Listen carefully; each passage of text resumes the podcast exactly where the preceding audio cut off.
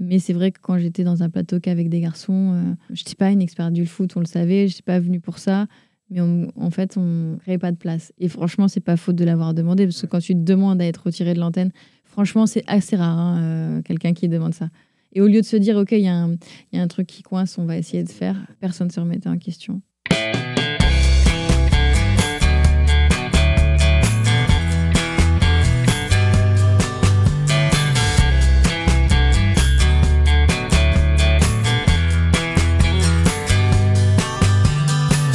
Bonjour à tous, vous écoutez Cadavre Exquis, le podcast qui décompose un parcours inspirant.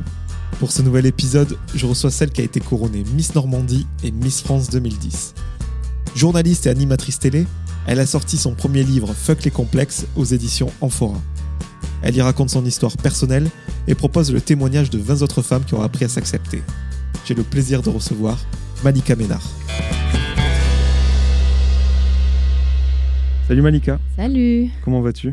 Ça va? Bienvenue dans ce podcast Cadavre Exquis, un podcast dans lequel je fais découvrir des parcours que je juge inspirants et je trouve que le tien, il est à bien des égards, d'où ta présence ici. On t'associe au titre de Miss France, c'est normal, ça fait partie de ta vie, mais j'ai envie que mes auditeurs découvrent les autres facettes qui composent ton parcours. Ah, bah ça, ça me fait plaisir. Donc si t'es OK, on, va partir vraiment du commencement de ta vie. Où est-ce que tu es né et où est-ce que tu as grandi surtout? Je suis née à Rennes, en Ille-et-Vilaine, dans le 35, mais j'y ai passé qu'un an. Ma mère faisait euh, ses études de dentaire là-bas, mais euh, après mes parents se sont installés à Caen, en Normandie. Je suis normande. Et tes parents, ils faisaient quoi justement comme métier à l'époque où tu vivais encore euh, Alors ma mère, elle, elle est toujours d'ailleurs dentiste et mon père, il était kiné ostéo. Et tu as des frères et sœurs? J'ai un petit frère, Raphaël, qui a deux ans et demi de moins que moi. Donc maintenant, il est quand même assez grand. Mais c'est toujours mon petit frère. Donc on a à peu près le, même âge, un peu plus de la trentaine, et nous faisons euh, tous les deux partie de cette euh, première génération d'enfants touchés par le pic de divorce des parents à la fin des, années 90. Tu le dis dans ton livre, ton papa est parti euh, quand tu étais jeune de ta vie, et ta maman n'était visiblement pas préparée à ça. Comment tu l'as vécu cette période? En fait, c'était le premier amour de sa vie, donc, et elle avait un modèle de, de couple, mes grands-parents maternels ont passé 50 ans de leur vie ensemble et euh, je pense que c'était son modèle, c'est ce à quoi elle aspirait. Donc c'est vrai que ça a été une, pour elle, je pense que c'était vraiment quelque chose qu'elle n'avait pas envisagé. C'était pas un schéma euh, de vie qu'elle avait préparé. Donc je pense qu'elle s'est retrouvée complètement déstabilisée.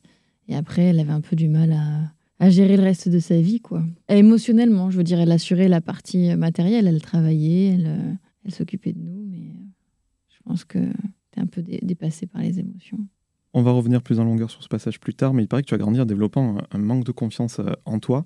Et pour te citer, tu ne t'aimais pas. Est-ce ce manque de, reconnaissance, de, compliments, euh, peut-être de, présence de tes parents et aussi des moqueries à l'école qui ont entraîné ce cercle vicieux? Plus ça va, plus je, en regardant un peu autour de moi mes amis qui sont bien dans leur basket et, celles qui ont plus de difficultés à s'aimer, c'est vrai que ça vient un peu de... Bah, si tes parents t'ont répété depuis le plus jeune âge, depuis la naissance, que tu es jolie, que tu es intelligente, que tout va bien aller, je pense que je pense que c'est beaucoup plus facile d'avoir un socle stable et, fidèle et sûr que moi, que quelqu'un comme moi, j'entends. Tu parles de socle, toi justement, tu as dû le, reconstruire plus tard parce que ton père est revenu dans ta vie. Ça aussi, j'imagine, ça n'a pas dû oui, mais c'est pas, c'était pas vraiment un socle. Hein. Enfin, c'est, euh, alors j'adore mon père, c'est un être extrêmement touchant, mais justement, il nous a jamais permis d'être un socle. J'aime bien demander à mes invités à quel moment l'art, la culture a fait éruption dans, leur vie. Est-ce que tu as été sensible, toi, à une forme d'art en particulier quand tu étais jeune, que ce soit le cinéma, la littérature? La littérature. Je suis née dans une famille de, professeurs. Ma grand-mère euh, maternelle était euh, professeure euh, d'histoire-géographie. mon papy, donc c'est du côté de mon père, était prof d'histoire-géographie aussi. Et ma mamie était prof de français. Donc j'avais euh, beaucoup de professeurs, j'ai eu plein de d'oncles et de tantes euh, instituteurs, institutrices. Donc on lisait beaucoup, les livres étaient omniprésents, des grandes grandes bibliothèques et à chaque anniversaire euh, ou chaque Noël, tu avais au minimum trois livres quoi, on va dire. Tu te souviens d'un bouquin qui t'a marqué particulièrement? Alors je me souviens que mon grand-père, quand on allait en vacances chez, chez, lui en Bretagne, enfin chez mes grands-parents, il nous lisait Rémi sans famille. C'est triste pour aller se coucher. Et en fait, mon frère et moi, on dormait dans les mèches blanches. Il, se, il se mettait, euh, se mettait entre nous deux et il lisait ça euh, tous les soirs au coucher. Mais après, euh, ça, c'est un, le, livre qui m'est resté, qu'on m'a raconté. Et parce qu'on était, je veux dire, c'est pas une, il, faisait pas la lecture à des enfants de 5 ans. Hein. C'est vraiment, on était et ça durait longtemps. Et après, au collège, Romain Gary, La vie d'un soir et La promesse de l'aube c'est la promesse de l'aube qui m'a d'abord. euh, on était en, troisième en cours de, de français et fallait étudier l'autobiographie. Et en gros, tous les autres dans ma classe, ils prenaient le livre les plus fins. Et regardaient le nombre de Ouais, pages. euh, on La la connaît la classique. pour pas trop avoir à lire. C'est pas pour faire la faillotte, mais je regardais plutôt le, le résumé. Et c'est vrai que je pense aussi ça faisait écho à mon histoire personnelle avec ma mère. euh, Et, et du coup, ça m'a écho dans le sens où ça n'avait rien à voir avec la mienne. Et du coup, ça m'a donné envie de le lire. Et, euh, et j'avais adoré ce livre. J'avais une très bonne note. Et je l'ai relu, euh, je crois, 15 ans plus tard. Tu parlais de- du collège et, et de la troisième. Tu as fait quoi comme études euh, après le collège et le lycée? J'ai fait une licence de droit et après une école de journalisme après Miss France, en alternance. Et il paraît que tu étais euh, hôtesse, j'imagine, pour euh, payer tes études au stade Michel Dornano à, à Ah Caen. oui. Et on parlait de, de timidité euh, tout à l'heure. Et il paraît que tu avais peur même de dire bonjour aux gens, enfin de la timidité Ouais. vraiment maladive. Quoi. Bah oui, et parfois ça passait pour quelqu'un d'un peu hautain. Mais ouais, j'avais très très peur. J'avais peur de, de l'autre, en fait, du regard euh, tout court. J'ai pas été hôtesse parce que je- j'ai pas fait la démarche euh, personnelle. J'étais spectatrice, j'étais dans les gradins et on m'a dit Ah, toi, ça serait pas mal que tu fasses ça. Et je me suis dit Ah, bah cool, ça peut être un petit bonus euh, financier, ça peut être sympa parce que c'était pas qu'au stade Malherbe. Après, tu rentres dans une agence ils te font faire un peu tous les événements dans la région. Mais c'est vrai que c'était euh, c'était difficile, quoi.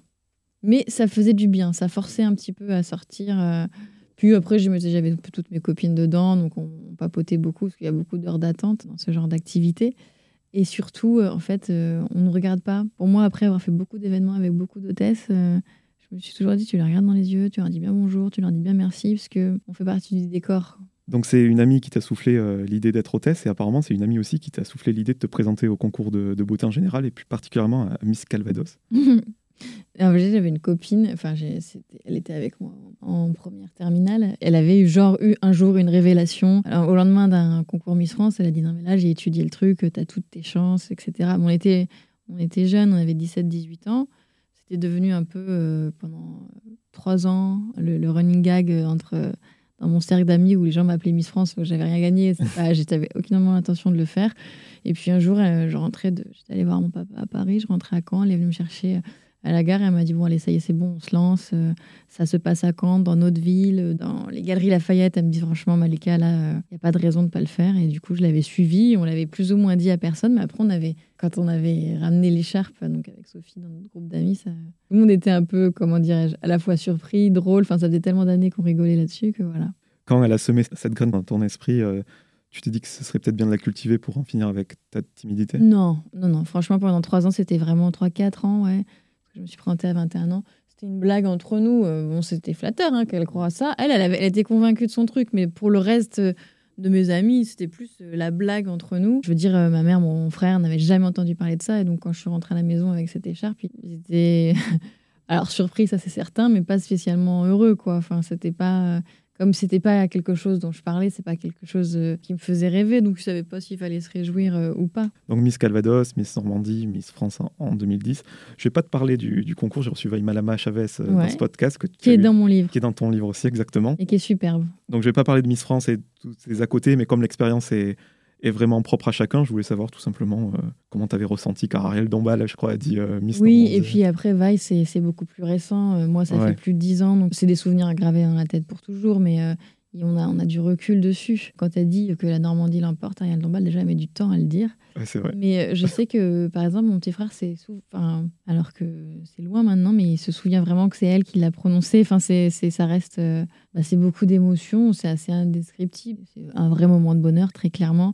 C'est difficile de retrouver après, par la suite, des sensations similaires. Et il paraît que tu as rencontré ta meilleure amie lors de cette élection. Oui, Jenna. C'était ma Miss Bourgogne. euh, on l'a surnommée Bourgui. J'ai, mon père, il m'a, il m'a déposé, euh, parce qu'on avait rendez-vous à Paris. Donc, j'avais vu mon père avant qui vivait à Paris. Et euh, il m'avait déposé dans cet hôtel. On avait toutes rendez-vous avec les 30 candidates. C'était encore sous l'ère de Geneviève de Fontenay, c'est sa dernière année. Et les filles étaient. elles pensaient qu'il fallait vraiment entrer dans des cases, tailleur, escarpins, euh, cheveux tirés. Et c'est vrai que moi, je me maquillais jamais avant Miss France. Donc, déjà, je savais pas le faire. Donc, j'essayais même pas. Et je me prenais pour une roqueuse, donc j'étais vraiment euh, avec des jeans troués, j'ai mettais tout le temps des perfectos. En, en soi, un look pas franchement éloigné de celui que j'ai aujourd'hui. Et euh, donc je dénotais un peu, et puis, et puis mon père me dépose, et il me dit, tu vois, la grande blonde là-bas qui avait un manteau panthère, on voyait qu'elle au final, parce que les autres étaient hyper classiques, et Jenna, il me dit, elle, ça va être ta copine. C'est mon père qui m'a dit, ça va être ta copine, et oh, je pense que l'amitié est allée au- au-delà de ses espérances. Je pense qu'il y avait quelque chose, oui, de. de on, a, on a vu tout de suite qu'on était un petit peu hors du cadre, euh, toutes les deux, et ça a été mon ami du début euh, de l'aventure jusqu'à aujourd'hui. Et petite anecdote sur euh, Miss France, ça c'est des années plus tard, il paraît que c'est toi qui as invité Amandine Petit, donc la, Miss France actuelle, à participer au concours. Oui, alors j'étais en dédicace en Normandie, à Caen, et d'ailleurs Jenna était avec moi. Et Amandine vient me demander une dédicace. Elle a 17 ans, donc elle s'est présentée plus tard après c'est la première fois de ma vie. Moi, je suis pas trop, euh, pas trop du genre à aider les jeunes filles, à leur dire présente-toi, parce que j'ai pas forcément envie de, de, les mettre dans une machine médiatique qui va être dépassée ou de leur faire euh, nourrir des, des espoirs euh, qui peuvent être déçus par la suite. Mais là, je suis dans ma ville, dans ma région, et je me dis, la fille, quand même, a vraiment les, tous les critères, parce que j'en ai vu des élections, j'en ai, ai fait. C'est Là maintenant, euh, à ce moment-là, ça doit faire cinq ans, je crois, que j'ai été Miss France, mais j'ai parcouru la France en long en large pour euh, élire euh, plein de jeunes filles. Et je me dis, elle a vraiment tous les critères qui font que elle est grande, elle a de l'allure, elle a des cheveux sublimes, elle a un grand sourire, des beaux yeux bleus. Et je me dis, elle, ça serait dommage, ça serait une belle représentante de ma région et de ma ville en plus. Donc ça, c'était, je me sentais très timide, Amandine, à ce moment-là. Donc du coup, je force vraiment le truc. J'appelle devant elle la déléguée de sa région pour qu'elle l'inscrive à l'élection. Et elle s'est présentée, mais elle avait 17 ans. Elle était encore super timide, Amandine. Je crois qu'elle finit dauphine et puis elle lâche un peu le truc. Et après, à 23 ans ou 24 ans, elle ressonge un petit peu à se représenter. Elle se promène euh, à la mer. Euh, je vais vous raconter l'histoire de sa vie. à Cabourg, euh, Luc-sur-Mer. Luc-sur-Mer. Bref, pas très important parce que vous ne connaissez pas. et du coup, elle croise ma mère et mon frère qui sont en balade là-bas. Et elle se dit c'est un signe. Ah je me représente. Et là, ça l'a fait. Et elle a l'assurance qu'on lui connaît aujourd'hui. C'est vrai que moi, entre la jeune fille que j'ai rencontrée dans la rue, qui était un peu plus euh, hésitante, et celle que j'ai maintenant, euh, elle s'est transformée. Donc je reviens euh, à ton élection, il y a eu l'année de règne, et après Miss France, tu as étudié au CFPJ, donc le Centre de formation de perfectionnement des journalistes. Pas trop dur de suivre un cursus scolaire quand on a autant été aussi exposé De s'intégrer aux autres élèves, ça, ça a duré deux semaines de questionnement, et après c'était, on était tous à égalité. Moi, ça m'a fait beaucoup de bien de me normaliser. J'étais pas vraiment normale en fait, parce que j'étais juste en sortie, donc c'était quelque chose parfois que les professeurs me reprochaient. Quoi. Après, c'était en alternance, donc euh, on avait une partie de travail, de vie de bureau qui était. J'aurais pas pu reprendre l'école que l'école, je pense. Et on a un autre point commun en plus du nom de famille. Tu as bossé aussi au Figaro. Oui, bah c'est eux qui m'ont formé. La Volaire qui m'a formé. Ah ok. J'ai fait deux ans euh, chez eux en alternance et après je suis restée une année. Ça manque pas trop le cogent au moins. Non, non, non, non, non, non. bon, très tôt, tu, tu te retrouves à l'antenne dans Paris, euh, tout compris, je crois. Une émission où tu arpentais les rues en quête de. bah, J'étais encore étudiante, ouais, à ce moment-là. En fait, je suis invitée en tant que Miss France. Euh, quand je suis encore Miss France. Et après, euh, la jeune femme qui présentait est enceinte, donc elle s'arrête et il cherche quelqu'un pour la remplacer. Ils disent Ah, bah, ça avait bien fonctionné quand Malika a été invitée, pourquoi pas lui. Trop bien. Oui, et puis je me suis régalée à faire cette émission parce qu'en fait, au final, ça faisait qu'un an que je vivais à Paris et c'était euh, tous les bons plans de la capitale. Et du coup, j'ai vraiment découvert Paris avec, euh, avec l'équipe de tournage. Et même encore maintenant, dix ans après, parfois, il y a des endroits où je passe et je me dis, ah, mais ça, on l'avait fait ensemble, ça, on l'avait fait ensemble. On, a vraiment, on avait vraiment sillonné Paris et même après, euh, comment dirais-je, l'île de France. C'était pas Virginie de Closade Si, tout à fait, Virginie de Closade, ouais. Qui après, en plus, elle est revenue, donc euh, je lui ai laissé l'émission, puis après elle est partie sur TF1 faire The Voice, donc après là c'était vraiment mon émission. Après ce que j'aime dans ton parcours, c'est clairement euh, l'éclectisme euh, qui le jalonne. Tu te commandes de Face Off sur Sci-Fi, une émission où qui met en compétition des, passionnés de maquillage. Tu as parlé foot sur le Move, à l'équipe. J'ai fait, beaucoup de, j'ai fait pas mal de sport à une époque. Beaucoup, beaucoup de choses. Est-ce que c'était ça justement dans le métier de journaliste qui te plaisait de pouvoir passer d'un sujet à l'autre, d'une émission à l'autre bah, c'est la richesse de ce métier, que c'est que tu, en fait, tes centres d'intérêt évoluent euh, au cours de ta vie et que tu peux faire évoluer ton métier avec tes centres d'intérêt. Maintenant, j'aurais plus trop envie de faire du sport ou en tout cas plus euh, quelque chose euh, soit sur le mental d'un sportif, soit sur les à côté, mais du sport tel que j'ai pu le faire à l'époque, ça m'intéresse moins. Mais ça m'a été extrêmement formateur. Ouais, tu faisais des, des chroniques de foot. S'il y a plus de femmes dans, l'univers médiatique du football, je pense à Anne-Laure Bonnet, Karine Galli. Euh.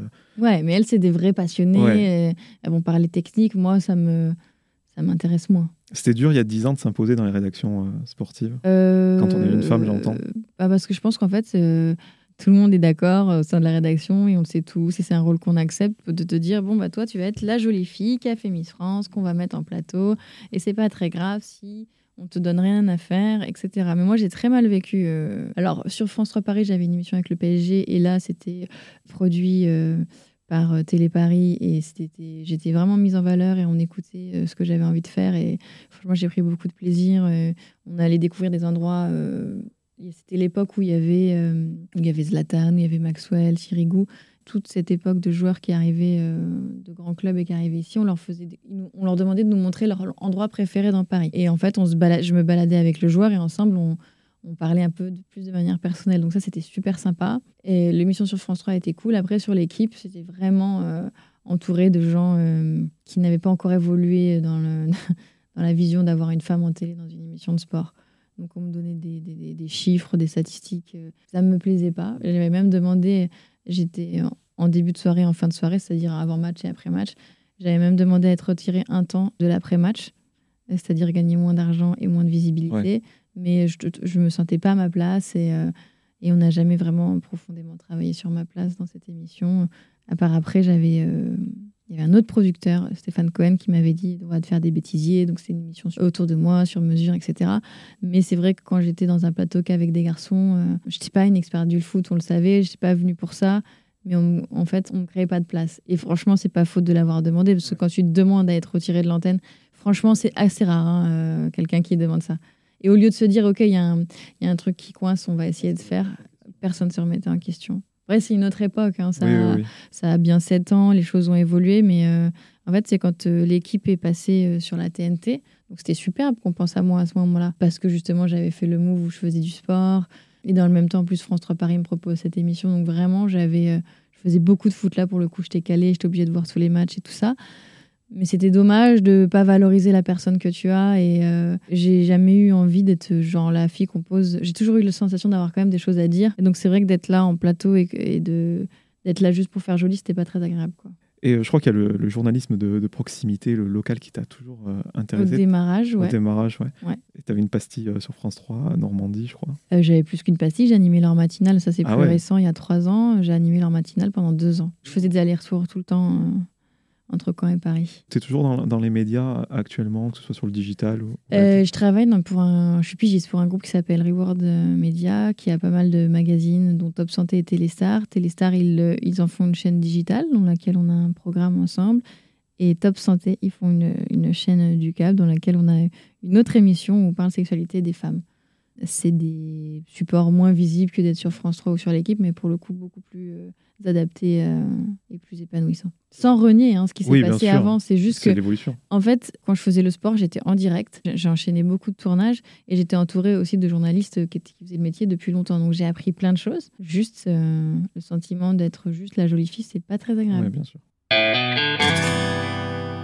Tu as sorti un livre sur les complexes il y a un an, sur les complexes physiques, qui s'appelle Fuck les complexes. Ou comment s'accepter au-delà du fil des réseaux sociaux. Donc, ça, c'est le sous-titre. J'imagine que c'était l'angle euh, qu'il fallait, il c'est pas fallait moi qui l'ai affiner. choisi ce, ce- ce Ouais. sous-titre. Non, hein. mais il est- il très bien. l'a rajouté pour expliciter le titre. Toi qui es utilisatrice euh, de ces plateformes depuis euh, que tu es autant euh, exposée, est-ce qu'il y a vraiment une concurrence à, à la meilleure vie, au meilleur physique sur ces réseaux et qui peut du coup faire complexer des.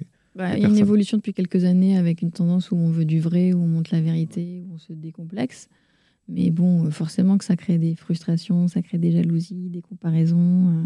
Bon, Là, il n'y a pas longtemps, il y a eu ce, ce bug d'Instagram, euh, WhatsApp et Facebook. Franchement, moi, ça m'a fait du bien sur une demi-journée de me dire oh, je ne vais pas aller regarder ce que font les autres. Je ne vais pas regarder si on me regarde. Euh, Ça, prend beaucoup de temps. Ça prend beaucoup de, comment dirais-je, de charge euh, nerveuse, en fait. On a, ça prend beaucoup d'espace, tout ça, finalement, sans qu'on s'en rende compte. Donc, tu as suivi un, un cursus de, de journalisme, spécialité presse écrite. Donc, euh, au final, c'est logique que tu écrives un livre. Mais pourquoi ce, ce sujet précis Ça faisait écho à, à ta propre vie? En fait, c'est quand ils sont venus me chercher, Ouais, ils m'ont demandé de proposer plusieurs sujets, ça faisait partie des sujets. Et c'est lui qui a interpellé l'éditeur quand il s'est dit Bah oui, tu as été une reine de beauté, et puis tu as des complexes, et pourquoi pas, quoi. Mais au début, savais- on ne savait pas vraiment, euh, on partait autour des complexes, il a fallu anglais, anglais, anglais, d'où ce sous-titre merveilleux, mais on ne savait pas que ça allait prendre cette forme-là. Moi, je, je voulais que ça soit journalistique parce que quand tu n'as jamais écrit de livre, tu vas pas écrire un livre comme ça. Donc au début, je suis partie par ce qui me rassurait, c'est-à-dire interviewer les jeunes femmes, retranscrire les interviews, les mettre en place euh, et me raconter moi. C'est ce que j'ai fait en dernier, même si c'est ça qui ouvre le livre, parce que je l'avais jamais fait de toute ma vie, donc c'était euh, difficile. Justement, pour que les gens comprennent, et ce que j'ai aimé, c'est vraiment une, une vraie enquête journalistique, un beau témoignage de solidarité féminine. Tu as donné la parole à, d'autres femmes inspirantes. Donc, euh, moi, je reconnais un peu mon podcast où je me targue de faire découvrir des parcours inspirants. Et euh, des femmes qui ont, elles aussi, euh, vécu des épreuves et qui prennent le body positive. Comment tu as choisi les, profils? Bah, J'ai enquêté sur Instagram. Instagram. Et puis après, après quand j'avais les, les, jeunes femmes en interview, elles me disaient bah, Attends, mais est-ce que tu, ton sujet, ton livre, vraiment, il faut que tu ailles la voir, elle, elle. Et elle me renvoyait la balle, en fait, entre et en fait, je me rends compte qu'elles se connaissent un peu toutes, qu'elles sont hyper solidaires. Et, et maintenant que j'ai creusé, il y, en aura encore euh, vraiment tellement plus qu'aurait pu faire un tome 2, 3, sans problème. Oui, après, euh, c'est pour ça que je le décline maintenant en podcast, parce que c'est intéressant de le voir euh, et de l'écouter du coup différemment, d'avoir une autre forme. Pour citer quelques noms, Barbara Pravic, la France a pu découvrir l'Eurovision, Vaimala ouais. Chavez, 12 février, qui est une grande brûlée. Des profils très très variés, donc j'incite vraiment à le lire. Des femmes fortes surtout. C'est clair. Est-ce qu'il y a une histoire qui t'a plus touché qu'une autre, peut-être. Euh, peut-être quelqu'un que tu connaissais pas et dont tu as adoré euh, l'histoire. Bon, il y a deux Miss France, il y a Camille et Eva, et donc je les connaissais déjà, donc euh, j'étais moins surprise de leur histoire de vie. Même si bah, quand on cite Vaille, par exemple, je trouve qu'elle a extrêmement de maturité par rapport à l'acceptation de soi. Elle a 10 ans de moins que moi et elle a fait un travail que j'ai pas encore fait, en fait. Vraiment, je, suis admirative, mais après, je me pour le coup, j'ai coutume de dire euh, que je me souviendrai toujours euh, de Louise, qui est euh, une jeune femme de petite taille, parce que c'est la première. Parents. Oui, parents qui a, qui a, accepté, c'est la première qui a accepté de, de répondre positivement à l'interview. Donc déjà, c'est la première que j'ai faite en interview, donc bah il y a forcément un lien un peu particulier dans pour la première personne qui accepte de te faire confiance et avec laquelle tu t'engages. Et puis il y a aussi le fait qu'elle est elle arrive dans un endroit, elle est petite, tout le monde la regarde, mais elle rayonne tellement. On a vraiment l'impression que, en fait, euh, ok, regardez-moi, je m'en fous, ça va tellement bien, la vie est tellement courte, tout va bien se passer. L'énergie qu'elle dégage, elle est communicative, elle est, et, pour le coup, inspirante, c'est vraiment pas volé. Et tu l'as dit, tu as demandé à toutes ces femmes de, se livrer, et donc toi, il a fallu que tu te livres aussi en préambule, comme pour justifier euh, ta démarche. Et là, tu parles de beaucoup de choses très très personnelles. Oui, je savais pas que j'allais. Quand on a signé le livre, que j'ai commencé à faire ces interviews, j'avais aucune idée de. Moi, je me disais que j'allais dire oui, j'ai des complexes, j'aime pas mes oreilles, j'aime pas mes cuisses, mais je pensais pas que j'allais rentrer comme ça dans le détail. Et en fait, bah, j'avais l'impression que si je me livrais pas autant, j'allais un petit peu mentir. J'allais manquer de sincérité. Et alors, franchement, je suis tout sauf quelqu'un de pas sincère. Je me permets d'en parler parce que tu l'as fait dans les médias, mais je ne fais pas de voyeurisme du tout. Dans ton livre, tu parles de l'absence de ton père, d'attouchement que tu as subi de la part du fils de la femme qui te gardait alors que tu n'avais que 5 ans. Je veux juste revenir sur cet épisode très très rapidement. Est-ce que euh, tu en avais conscience déjà quand ça se passait ou ça a été à rebours euh? Bah, Je savais pas comment ça s'appelait, on m'avait pas dit ça. Tu mettais pas de mots dessus, Oui, et puis je... enfin, on m'a pas dit ça, c'est interdit, mais ça m'était euh, extrêmement désagréable. Avant d'en parler à ma mère, parce que c'est ma mère après qui a agi, enfin, en me retirant de, chez ma nourrice, mais avant d'en parler à ma mère, j'allais souvent voir euh, ma nourrice pour lui en parler. Oui. Et du coup, ça t'a entraîné encore plus dans ce cercle vicieux qui t'a complexé parce que tu te sentais pas bien je pense que fort ça prive, Ça, ça, prive l'enfant d'innocence. Ouais. Tout d'un coup, ça le, ça lui permet pas de. C'est quand même doux, l'enfant. C'est quand même euh, sans contrainte, sans, sans légèreté, sans pression. Tout d'un coup, ça lui retire un petit peu la légèreté dont on doit bénéficier quand on est enfant. C'est surtout ça, quoi. Et le problème, c'est que ça arrive à 5 ans. Donc, du coup, j'ai un peu l'impression que le moment où les souvenirs euh, débutent à s'inscrire dans ma tête, ça, s'inscrit avec ça. Fort du mouvement MeToo et les témoignages de plus en plus nombreux de femmes victimes de, violences sexuelles et la sortie de, ce livre, en plus tu es une personne très suivie, donc je suppose qu'il y a beaucoup de femmes, d'ados. Et... Ah, j'ai eu énormément de témoignages après. Euh. Ça a permis de délier les langues, mettre bah, des mots euh, En fait, au début, quand euh, le livre est sorti, ça a été très violent pour moi de lire partout. Je me suis dit, je vais être la, victime euh, de service. Et déjà, j'en avais pas envie. Et en fait, tout de suite, j'ai reçu beaucoup de messages en inbox sur Instagram essentiellement et de gens qui me racontaient leur histoire et qui me racontaient que ça avait fait du bien de voir que ça arrivait à tout le monde, que, que j'ai pu parler. Et je me dis, si déjà tu soulages une personne, c'est déjà bien. Et en fait, ça n'a pas été une personne. Par contre, c'est inquiétant. Les chiffres sont inquiétants. Est-ce que toi, sur le plan personnel, d'avoir parlé de tous ces sujets, d'avoir rencontré toutes ces femmes, j'ai pas envie de parler de thérapie, c'est le mot est galvaudé, mais est-ce que ça t'a. Oui, ça fait partie des mots. Euh, ouais, il faut, c'est pour ça que je, je veux pas J'ai une petite liste comme ça, si vous voulez, je vous la donne de tous les mots euh, thérapie, mais est-ce que ça... narcissique. Ouais, c'est ça, ouais. Est-ce que ça t'a permis au moins de te faire justice ou de relativiser sur tes problèmes, euh, enfin les complexes physiques, j'entends Les filles, oui. En fait, c'était surtout, elles étaient extrêmement positives, donc moi, j'avais du mal à l'être. Je restais, euh, donc ça m'a fait beaucoup, beaucoup de bien. Et puis, euh, puis parfois, euh, j'ai mes meilleurs amis, Paul, quand euh, j'ai des petits coups de, de mou, il me dit mais tu devrais relire ton livre en fait. Et j'ai suivi son conseil récemment, enfin, il y a deux mois, et ça m'a fait beaucoup de bien. Et super bien écrit, je tiens à le préciser. Bah, merci beaucoup. Et qu'est-ce que tu penses euh, justement de la représentation des femmes dans les campagnes de pub, tout ça? Il y a énormément de, de pas en avant fait. On a parlé de maintenant on veut le, le naturel, les filles se montrent euh, démaquillées. Il y en a même qui ironisent sur les poses, euh, qui donnent de belles photos.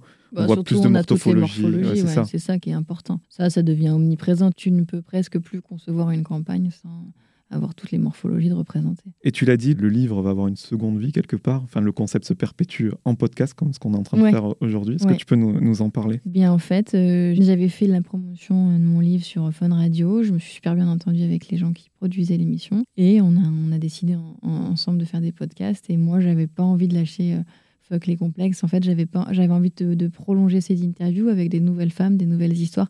Euh, Moi, en fait, j'ai voulu être journaliste pour qu'on me raconte des histoires et les raconter et les retransmettre après. Donc, j'avais envie de continuer. Pour le coup, ça, ça me botte vraiment, quoi. Première invitée qui a été aussi dans mon podcast, la Ouais. quatrième personne à me faire confiance, Lola Dubini. complètement folle. complètement drôle, très solaire. Euh, Et pour le coup, euh, sacré passé sur les complexes. Puis elle, ça va vraiment au-delà de ça. quoi. C'est du harcèlement scolaire. Tu sais à quelle récurrence tu vas publier des, des épisodes? Toutes les deux semaines. Très bien. Tu t'associes également à la marque Byzance Paris, une marque de prêt-à-porter féminin qui vient en aide à l'association Les Résilientes, qui aide les femmes dans leur reconstruction personnelle après euh, des violences sexuelles. Je crois même qu'il y a des- une OP qui va se faire avec des t-shirts qui vont être vendus. Ils et sont déjà sortis. sont déjà en- sortis ouais, en fait, y a, quand, quand le livre est sorti, donc euh, Byzance, euh, c'est une marque euh, que je porte depuis un moment parce que c'est des amis d'amis. Et euh, en gros, quand le livre est sorti, qui est mon témoignage, euh, le créateur de la marque, il m'a dit il faut absolument que je te fasse rencontrer quelqu'un. Et donc, j'ai rencontré Anya, qui est la, femme qui a créé l'association Les Résilientes, qui euh, aide à se reconstruire après avoir subi des violences sexuelles. Enfin, c'est une femme qui a une vie euh, exceptionnelle, qui a aussi sorti un livre d'ailleurs, s'appelle Les Résilientes. Et je me suis dit, mais comment est-ce qu'on peut l'aider? On a réfléchi et on s'est dit, tiens, on va commencer par euh, essayer de te ramener un petit peu d'argent et de visibilité. Donc, on a fait ce t-shirt. Il y a un t-shirt et un débardeur où c'est euh, écrit Les Résilientes. C'est vraiment le t-shirt euh, basique. Et donc, tous les fonds lui sont reversés. Et, euh, Et on peut les trouver où? alors, évidemment online sur un site internet. Et après, ils ont deux points de vente dans Paris. Bah, Je mettrai tout ce qu'il faut dans la description. Tout à l'heure, on parlait de relativiser les problèmes. Et je parlais d'une notion un peu exacerbée, presque utopique, à savoir le bonheur. Le bonheur parce que tu es une des 26 personnalités qui s'est confiée euh, sur cette notion euh, et leur secret euh, pour être heureux au quotidien dans le livre de Cartouche et Aurélie Godefroy, donc qui s'appelle Le bruit du bonheur.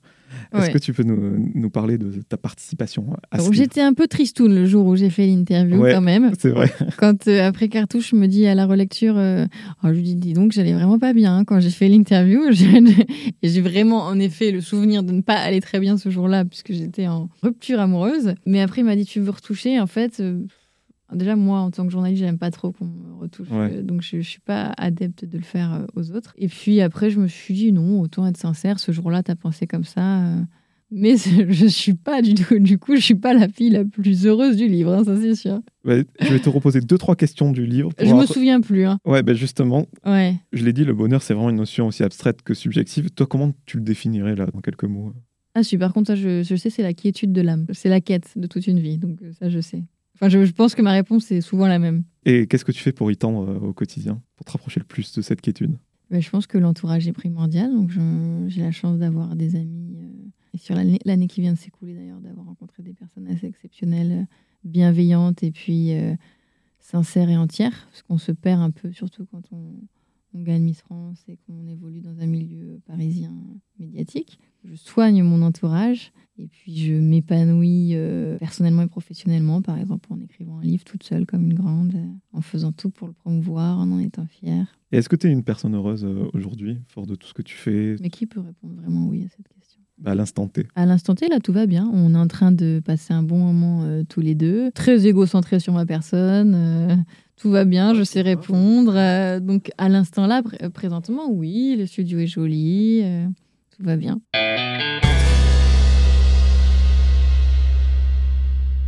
Pour terminer cet entretien, quelques petites questions pour mieux te connaître. Allez. Ben, on parlait de bouquins tout à l'heure. Est-ce que tu aurais un bouquin à me conseiller là actuellement? Moi, là, je suis en train de lire euh, Welbeck, Sérotonine. Je suis un peu en retard, sorti il y a deux ans. Alors, pour le coup, euh, c'est très déprimant, mais c'est extrêmement bien écrit. As-tu une routine matinale incontournable? Alors moi, je dors très mal, je suis insomniaque. Donc le matin, euh, je suis euh, parfois extrêmement épuisée au début de vous recommencer la journée. Mais toujours de bonne humeur. Par contre, je pense que avoir une discussion avec moi quand je n'ai pas dormi, c'est lunaire. ça ne fait pas sens. Comme ton livre et mon podcast sont un peu sur euh, la même ligne éditoriale, et toi qui as la rencontre de beaucoup de personnes, est-ce que tu aurais une personne à me conseiller euh, d'inviter dans ce podcast, avec vraiment un parcours que tu juges inspirant? Ben, Là, on a deux femmes qu'on a évoquées dans cette interview, donc euh, Louise Parent dont je te parlais, et puis Anya. Enfin, moi, je suis hyper admirative de toute l'énergie qu'elle met pour aider les autres, et ça a été, elle, son salut, ça laisse se sentir utile et légitime. Et, parce qu'en plus, ce qu'elle a subi, c'est vraiment atroce. Et donc vraiment, ouais, elle, je, te la conseille fortement. As-tu euh, un plaisir coupable qui soit une série un peu décriée, euh, un aliment, euh, j'ai plein De, j'ai plein de plaisirs coupables. Je, j'aime les Kinder, par exemple. Je pense que ça en fait partie. J'essaie de me soigner. Non, mais c'est pas trop la classe, surtout dans une époque où on, quand même on, se met beaucoup plus en garde sur ce qu'on mange. voilà, les Kinder, les bonbons, les séries, euh, séries, faut pas dire qu'on regarde. Ouais. Voilà, je disais à mes amis, genre les Sex Education, ils me disent ouais, c'est pour les teenagers et tout. J'ai dit, mais elle me fait trop de bien cette série. Je viens de finir, euh, là, c'est de la dernière oh, Moi, j'aime bien aussi.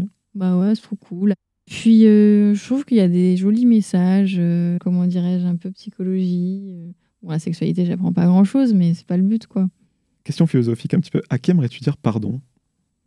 Peut-être à toutes les personnes que j'ai blessées sans m'en rendre compte, qui n'ont pas osé me le formuler, qui n'ont pas osé me le dire. En fait, on vit tellement les choses tous par son prisme que parfois on peut faire de la peine sans, sans le réaliser. J'ai pas de difficulté à dire pardon, donc si quelqu'un me dit tu m'as blessé ou tu m'as fait de la peine, si cette personne me l'a exprimé, il est évident que dans la seconde qui a suivi, j'ai été désolée. Mais parfois, les gens ne le disent pas. Et je me suis rendu compte en écrivant le livre que les enfants étaient très durs avec eux et que parfois, pour survivre dans la cour de récréation, quand on est soi-même un peu victime des autres, on, se venge sur d'autres personnes. Donc peut-être euh, il y a des gens à qui j'ai fait de la peine enfant. Et pour terminer, qu'est-ce que je peux te souhaiter pour la suite? Qu'est-ce que tu peux me souhaiter De pouvoir répondre un grand oui la prochaine fois que tu me demandes si je suis heureuse? de moins, de moins avoir de temps d'hésitation. Euh, merci beaucoup Malika. Merci.